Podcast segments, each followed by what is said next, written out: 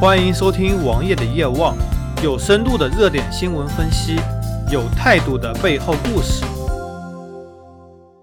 一年一度的三幺五晚会已经结束了，王爷我每年只看一场晚会，就是三幺五晚会。作为一名消费者，作为一名爱撕逼的消费者，王爷我还是非常看重三幺五的。那么今年的三幺五带给我们什么？首先从王爷比较在行的互联网开始说起，比如说手机充电。在现场，记者采用了绵羊墙的方式，让大家知道了手机充电的危害。王爷我在节目中也多次说到，不要去用外面的免费资源，很多东西都是暗藏杀机的。他为什么要免费？因为他想获得利益。身边有很多免费 WiFi，王爷我从来不连，免费充电也绝对不会去使用。唯一使用公共场合的免费设施，可能是自提柜，但是在自提柜使用上都会有很多问题。他们也想方设法的赚钱，我也投诉相关部门非常多次，可惜没有相关的解决方案。在节目中，让我第二印象深刻是耐克。王爷，我作为一个资深的耐克黑，专业黑耐克五百年，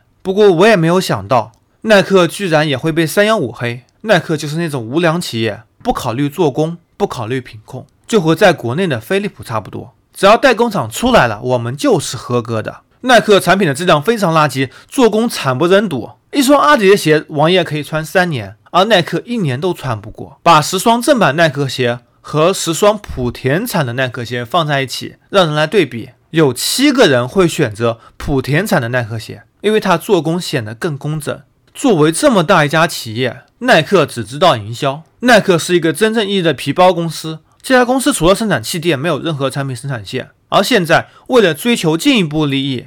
他连品控也丢弃了。你说好，现在是虚拟经济时代，可能虚拟经济是大势所趋，而耐克正是一种虚拟经济的代表。耐克代表了皮包公司是如何做大的，是如何请得这么多明星为他代言的。王爷，我作为一名资深的尤文图斯球迷，当尤文的球衣换成阿迪，马上去买了一件。我不用耐克，我自豪。印象第三深刻的其实是视力那件事情，很多人组建体检队。给中小学生免费体检，然后把信息收集来给家长推销他们的眼睛产品，而 OK 镜产品在多年前已经被严格限制了，他们还以这么高的价格卖给用户，这是一种暴利行业。王爷，我觉得我可以获得些经验啊，以后甚至可以去从事类似的行业，这多他妈的赚钱啊！这个得反思一下。保健品行业也不容多说，各种保健品、食品药品都是骗人的，还会有这么多人去上当，这主要因为什么？主要因为科普的不足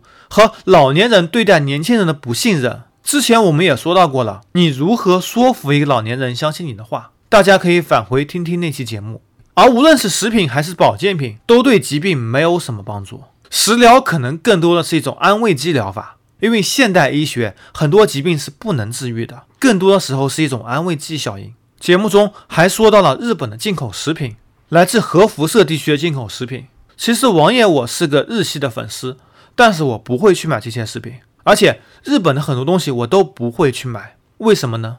之前我也说过，在购买食品、购买奶粉的时候，我们非常重要的两点是什么？第一，食品安全标准；第二，原材料的选购。举个例子，之前我们说到了德国奶粉，德国奶粉的安全标准是非常高的，所以很多人就会去选择德国奶粉。举个类似例子，比如说在嘉兴或者上海。他们的自来水标准也是非常高的，基本上是国内最高的。但是他们没有好的水源，就像德国没有好的奶牛一样，它奶也需要从澳洲或者是瑞士等地方进口，或者荷兰等地方进口。它本地并没有很好的奶源，就像上海和嘉兴没有很好的水源一样。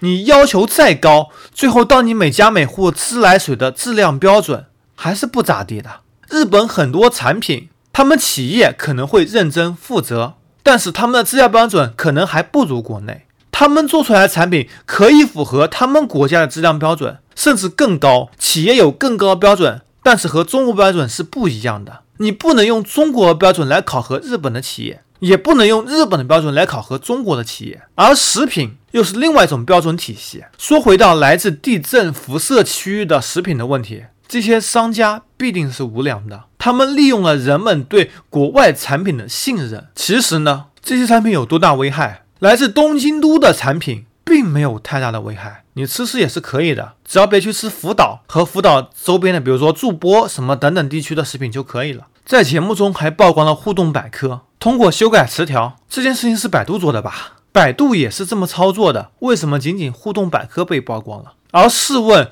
真正的百科平台有哪家？不就只有维基百科了吗？但是维基百科不通过科学上网能够访问吗？闭关锁国，让一个百科类的网站都无法访问，那我们究竟能通过互联网做什么？相关的其他食品安全问题和电信诈骗，网页我已经说的不想再说了。而仅仅通过三幺五来进行辟谣是不够的。更关键的是，大家不要轻信谣言，要相信自己身边的东西，这比什么都重要。三幺五每年只有一次，但是天天都可以是三幺五。大家有什么问题，拿起电话，拿起电脑来保护自己的合法权利。搜索同名微信公众号，关注我。